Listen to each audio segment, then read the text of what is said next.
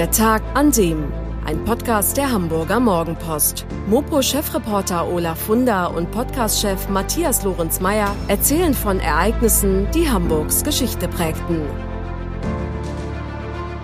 Liebe Hörerinnen, liebe Hörer, wir freuen uns über eine neue Folge. Eine Woche haben wir pausiert, jetzt sind wir wieder da. Olaf Wunder und ich mit einer neuen Folge von Der Tag an dem. Und heute gehen wir einen ziemlichen Schritt zurück in die Geschichte unserer lieben Stadt Hamburg. Und zwar gehen wir zurück zu einem Tag im Dezember, dem 8. Dezember 1882. Lieber Olaf, erzähl uns doch mal, was ist dort passiert. Ja, das war ein Ereignis für die Hamburger, wahrscheinlich so ähnlich wie 100 Jahre oder 80 Jahre später die Landung der Apollo auf dem Mond für die Hamburger sahen zum ersten Mal elektrisches Licht, jedenfalls elektrische Straßenbeleuchtung. Am 8. Dezember 1882, pünktlich um 16.30 Uhr, wurden 16 sogenannte Lichtbogenlampen auf dem Rathausmarkt angeschaltet und der Rathausmarkt war von elektrischer Straßenbeleuchtung taghell.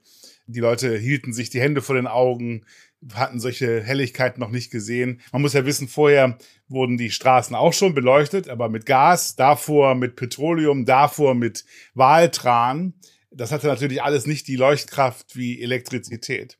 Und deshalb war das was ganz Unglaubliches für die Hamburger. Wir hatten es ja vor kurzem gerade erst mit der Einführung des Telefons zu tun. Und auch da war es ja so, dass die technischen Errungenschaften und die Innovationen, die dahin geführt haben, das alles schon so ein bisschen angebahnt haben. Wie war das denn hier bei dem elektrischen Licht? Gab es da auch schon im Vorfeld skurrile Dinge, die man in Hamburg erleben konnte, bevor es dann richtig einfach zu dem wurde, was wir heute kennen? Ja, wir sind ja jetzt hier mit 1882 in der Zeit der Industrialisierung und das ist die Zeit der großen Erfindungen, ne? die Dampfmaschine, das Licht, das Telefon, das Auto und so weiter. Das kommt ja jetzt alles. Es ist eine Zeit, in der die Menschen mit unglaublich vielen Veränderungen zurechtkommen müssen. Das wird nicht für alle einfach gewesen sein. Mit Elektrizität hatten die Hamburger schon Erfahrungen ein bisschen. Das ging 1750 damit los, dass unterhalb der alten Windmühle an der Lombardsbrücke ein Mann stand, ein Schausteller, der so ein komisches Gerät vor sich stehen hatte und dann rumbrüllte, elektrisieren, meine Herren, für nur einen Schilling, elektrisieren, meine Herren, für nur einen Schilling. Das rief er und dann fand sich immer ein Mutiger, der sich an diesen seltsamen Apparat anschließen ließ und dann das Zucken angefangen hat zur Belustigung der umstehenden Personen. Zu der Zeit, Ende des 18. Jahrhunderts, war Elektrizität schon erfunden und schon da, aber es war eher ein nicht so ernstzunehmendes Vergnügen auf dem Jahrmarkt und noch nichts, womit man die Welt veränderte. Das aber hat die Elektrizität getan. Sie hat die Welt verändert wie wahrscheinlich kaum etwas anderes. Bis zur Digitalisierung war das wahrscheinlich die größte Errungenschaft, die größte Erfindung, die es gab. Und einen großen Schritt dahin tat 1866 Werner von Siemens, der mit der Entdeckung des elektrodynamischen Prinzips den entscheidenden Schritt tat, um mechanische in elektrische Energie umwandeln zu können. Und damit ließ sich zum ersten Mal Elektrizität in großen Mengen kostengünstig erzeugen. Und schon wenige Jahre danach hat dann die Norddeutsche Affinerie als erstes Hamburger Unternehmen die Elektrizität für sich genutzt, nämlich zur Herstellung von Kupfer. Und sechs Jahre später erkannten auch die Räder, welche Vorteile elektrisches Licht hat. Dank der taghellen Beleuchtung konnten Schiffe dann auch nachts beladen und gelöscht werden. Und war Hamburg ganz weit vorne dabei, wenn es jetzt hier um die Straßenbeleuchtung geht, die wir ja am 8. Dezember 1882 zum ersten Mal erleben konnten hier in Hamburg. War Hamburg da ganz vorne dabei oder gab es da schon andere Städte, die das früher gemacht haben? Hamburg könnte heute, wenn sie ein bisschen klüger gewesen wären, könnten sie heute von sich sagen, dass sie die erste Stadt waren, die die Straßenbeleuchtung auf Elektrizität umgestellt haben. Aber leider ist es dann die Nummer drei geworden. Also die Entscheidung umzustellen, da war Hamburg die erste Stadt, in der diese Entscheidung getroffen wurde. Aber leider haben dann die Mitglieder des Hohen Rates lange Zeit wie die Kesselflicker darum gestritten, wie denn genau die Kandelaber gestaltet werden sollen, mit denen dann das Licht erzeugt wird. Oder wo die Glühbirnen, beziehungsweise die Kohlestifte waren es anfangs, dran sich befanden. Um solche Äußerlichkeiten hat man sich gestritten und das führte dazu, dass Nürnberg und Berlin Hamburg den Rang abgelaufen haben. Nürnberg war also die erste deutsche Stadt mit elektrischer Straßenbeleuchtung. Da ging es schon am 7. Juni 1882, also ein halbes Jahr vorher los. Und Berlin Nummer zwei im September des gleichen Jahres. und dann eben erst im Dezember, drei Monate später, Hamburg. War es nicht auch der Hohe Rat, der so lange gebraucht hat, das neue Rathaus in den Griff zu kriegen? Genau. Die haben 50 Jahre darüber gestritten, wie das Rathaus denn auszusehen habe. Und ja, das war ganz typisch, dass man sich da nicht einigen konnte. Und ich denke mal, in dieser Tradition steht dann auch der Streit um die Gestaltung der Kandelaber. Es ist erstaunlich, dass der Hohe Rat nichts mit der Elbphilharmonie zu tun hat. genau. Gut, wie ging es denn dann weiter? Wie muss man sich vorstellen, dass quasi aus einer ersten Straßenbeleuchtung Stück für Stück das wurde, was wir heute ganz für natürlich erachten, dass jedes Haus und jeder Straßenzug seinen Strom bekommt? Das war natürlich ein langer Weg, allerdings, es war jetzt, nachdem der Rathausmarkt beleuchtet war, das Rathaus wurde jetzt auch beleuchtet, der Ratssaal, Zeitung schrieb, zum ersten Mal konnte man den Ratsherren auch in die Gesichter sehen jetzt wurde es plötzlich ganz modern. Jeder wollte, jeder, der sich das leisten konnte, denn es war sehr teuer, der wollte jetzt elektrisches Licht haben. Winter 1881, 82 wurde bereits die Eisbahn auf dem Heiligen Geistfeld von einer Lichtbogenlampe erhellt. Vornehme Geschäfte wie die Juweliere Bramfeld und Gutruh vom Alten Wall, feine Hotels wie das St. Petersburg am Jungfernstieg, die beleuchteten jetzt ihre Räume elektrisch und sie machten auch Werbung damit. In den Zeitungsannoncen jeder Zeit steht dann in fetter Schrift, man verfüge über feenhafte Beleuchtung, so war die Formulierung. Oder feenhaftes Licht, so ist genau. Ja, und was hat die Presse dazu gesagt? Ein großes Ereignis, das dem elektrischen Licht in Hamburg zum Durchbruch verholfen hat, war die Frühjahrsausstellung des Gartenbauvereins für Hamburg, Altena und Umgebung in der Festhalle auf der Moorweide im April 1880. Und da wurde nämlich diese Festhalle elektrisch illuminiert, wie es hieß. 40.000 Besucher waren völlig von den Socken und die Presse schwärmte von einem Licht so hell, als wäre es dem Monde entnommen.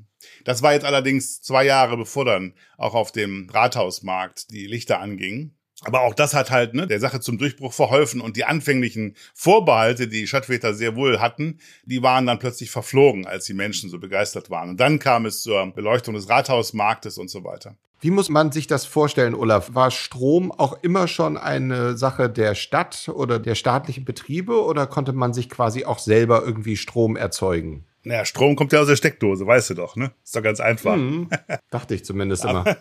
Am Anfang war es so, dass es privat betriebene Kleinstkraftwerke gab, damit wurden auch die Lampen vom Rathausmarkt und dann auch im Rathaus und in den Geschäften und so weiter und in den Hotels betrieben. Also sogenannte Lokstationen waren das, die also privat betrieben wurden und die den Strombedarf einer Fabrik, eines Gebäudes oder eines Straßenzuges deckten. Aber als die Nachfrage so rapide wuchs, war dann bald klar, dass man eine zentrale Stromversorgung braucht durch ein großes Kraftwerk. Und das erste wurde dann am 18. Dezember 1888 in Anwesenheit vieler Honorationen der Stadt im Gebäude der alten Stadtwassermühle an der Poststraße eröffnet. Danach ging es dann, obwohl Strom anfangs unglaublich teuer war, ganz rasant weiter. Am 15. März 1894 wurden die hamburgischen Elektrizitätswerke gegründet. Diese Gesellschaft hatte dann eine riesige Aufgabe, nämlich sie musste innerhalb kürzester Zeit 500.000 Hamburger mit Strom versorgen. Das war die Absprache mit der Stadt. Und da musste man jetzt schon ganz schön loslegen. Der erste Großkunde war die Hamburger Straßenbahn, die gerade zu der Zeit von Pferde- und Dampfbetrieb auf Elektrizität umgestellt wurde. Denn das wissen vielleicht manche nicht, die Hamburger Straßenbahn, heute gibt sie ja schon lange nicht mehr, aber anfangs wurde sie von Pferden gezogen oder es waren Dampfmaschinen da drin, damit wurden sie angetrieben und erst jetzt kam die Elektrizität. Noch 20 Jahre später verkauft die HIW die Hälfte ihres Stroms an die Straßenbahn. Es war also ein extrem großer Abnehmer und sicherlich auch hilfreich für die HLW, dass man diesen großen Abnehmer hatte, um dann die ganzen Dinge, die jetzt passieren mussten, der Bau weiterer Kraftwerke zu finanzieren. Denn bereits im Gründungsjahr begann die HLW auf einem Gelände an der Karolinenstraße, ganz in der Nähe der heutigen Messe, mit Brunnenbohrungen für ein zweites Kraftwerk. Und zwei Jahre später entstand dort die sogenannte Caroline, das war der Kursename dieses Kraftwerks, die Caroline. Die ging in Betrieb, das war ein Kraftwerk, das Gebäude gibt es noch, ist so abgeschnitten, da ist die Messe drin, aber es erinnerte mit den Verstrebungen, Blenden und Türmchen eher an eine Kirche als an ein, Kraftwerk und sogar die elektrische Schaltwand war im sakralen Stil gestaltet, das sah aus wie ein Altar. Wir haben auch Bilder davon. Ja, interessant, nicht? Das so in den 90er Jahren waren dann die Konsumtempel im wahrsten Sinne des Wortes auch etwas Sakrales und damals war es wahrscheinlich auch aufgrund der Tatsache, dass es ganz neu war, wurde dann der Strom angebetet. Wenn du diese alten Gebäude siehst, die sahen halt zu der Zeit in der Gründerzeit so aus. Die waren verschnörkelt und so. Also Profanbauten wurden damals sehr hübsch und verschnörkelt, verziert, gebaut. Das war einfach Mode zu der Zeit. Glaubst du auch, dass es auch was damit zu tun hatte, dass diese ganzen Innovationen einfach so neu waren und dass man auch einfach noch eine größere Ehrfurcht davor hatte als heutzutage? Oder war das einfach schlicht die Architektur der damaligen Zeit? Ich denke letzteres. Das war die Architektur dieser Zeit, ja. Ja, ja wie ging es dann weiter mit der elektrischen Energie? Wie ist es Stück für Stück zu dem geworden, was wir heute kennen, dass wir quasi einfach Elektrizität in fast jedem Gerät haben, was wir benutzen? Die Einsatzgebiete für Strom, die wurden immer größer. 1895 wurde die erste elektrische Bohrmaschine entwickelt. 1910 kochten Hamburgerinnen schon am ersten Elektroherd. 1914 begann die Serienproduktion von Staubsaugern. 1924 nahm die erste Hamburger Rundfunkanstalt, die NORAG, den Betrieb auf. Dazu braucht man ja auch Strom, um die Radios zu betreiben. 1925 wurde an der Kreuzung Mönckebergstraße Glockengießerwall die erste Verkehrsampel aufgestellt die übrigens schon ziemlich genau so aussah wie unsere heutigen. Und 1928 begannen Hotels wie das Vierjahreszeiten und der Reichshof damit, mit Strom zu kochen und nicht mehr mit Gas und so weiter und so weiter. Der Strom hat auch zu neuen Berufen geführt. Zum Beispiel gab es dann plötzlich den Lampenversorger. Denn anfangs, als in den Straßenlaternen noch sogenannte Lichtbogenlampen mit so Kohlestiften drin waren und noch keine Glühbirnen, wie wir sie heute kennen, da mussten diese Kohlestifte alle elf bis zwölf Stunden ausgewechselt werden. Also mussten die Lampenversorger auf ihre Leiter steigen und da oben die Kohlestifte austauschen. Denn länger haben sie nicht gehalten. Und es gab auch jetzt den Stromableser. Der musste anfangs alle zwei Tage zu den Stromkunden kommen, denn das Uhrwerk, das in den Stromzählern steckte, das lief nicht länger als zwei Tage. Ja, Wahnsinn. Da steckt natürlich eine unglaubliche Entwicklung dahinter. Du hast es schon vorhin erwähnt, dass im März 1894 die HEW, die Hamburgischen Elektrizitätswerke, gegründet wurden. Die musste wahrscheinlich sich dann auch ganz schön anstrengen, um da hinterherzukommen. Also die haben am laufenden Band Kraftwerke gebaut und wenn das eine Kraftwerk fertig war, war schon klar, die Kapazität reicht nicht, wir müssen das nächste bauen. Im Jahr 1900 ging das Kraftwerk Barmbek in Betrieb, 1901 das Kraftwerk Bille, 1910 hat dann Hamburg die Millionengrenze überschritten und die Nachfrage nach Strom wuchs und wuchs und wuchs. Und so hat da die HEW über den Bau eines neuartigen Großkraftwerks am Tiefstackkanal nachgedacht. Anfangs reichte das Geld nicht. Daraufhin stieg die Stadt Hamburg bei den HMW ein, 1914, das bis dahin privatwirtschaftlich betrieben war. Die Stadt stockte das Kapital von 22 auf 44 Millionen Mark auf und übernahm als Hauptaktionär 50 Prozent der Aktien. Da wurden dann übrigens parallel auch die Stromtarife gesenkt. Beleuchtungsstrom kostete jetzt 50 statt 60 Pfennig je Kilowattstunde, Kraftstrom 18 Pfennig und für Großverbraucher wurde ein Industrietarif eingeführt. Und obwohl dann der Erste Weltkrieg inzwischen ja ausgebrochen war, konnte dann im Oktober 1914 der Grundstein für das Kraftwerk Tiefstadt gelegt werden.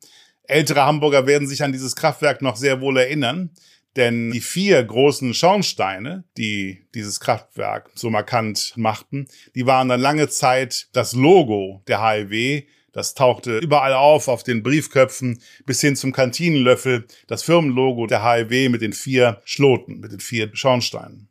Ja, auch an der Stromversorgung ist nicht vorbeigegangen natürlich, dass dann der Zweite Weltkrieg kam und Hamburg in Schutt und Asche lag. Ist damit auch das gesamte Stromnetz kaputt gewesen? Und wie lange hat es denn gedauert, bis nach dem Zweiten Weltkrieg Hamburg wieder unter Strom stand? Komplett kaputt war es sicherlich nicht. Man hat ja gedacht, 43 Millionen Kubikmeter Trümmer lagen auf Hamburg, weil die Stadt ja zerbombt war, insbesondere im Sommer 43. Und man hat ja anfangs gedacht, es würde 50 Jahre dauern, diesen ganzen Schutt abzutragen. Dann ging es halt sehr viel schneller.